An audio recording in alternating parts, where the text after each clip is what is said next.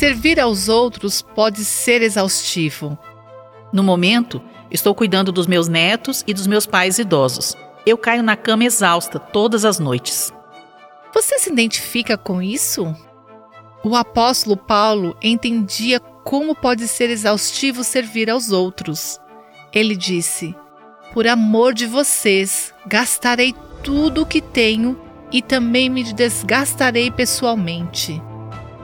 Esteja você ministrando uma classe de escola dominical, trabalhando numa casa de repouso ou lidando com uma casa cheia de crianças, você sabe como é se sentir esgotada. No capítulo 1 de Marcos, lemos sobre um dia exaustivo de serviço na vida de Jesus. Se alguém tinha o direito de dormir até mais tarde no dia seguinte, era ele.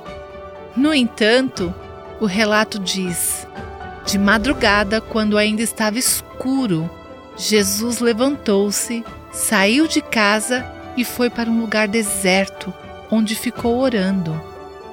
Eis o cerne da questão.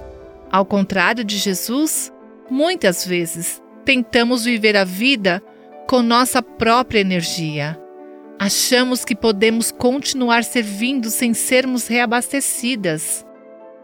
Você tem passado algum tempo recentemente sendo reabastecida na presença de Deus? Você ouviu Buscando a Deus com a Viva Nossos Corações.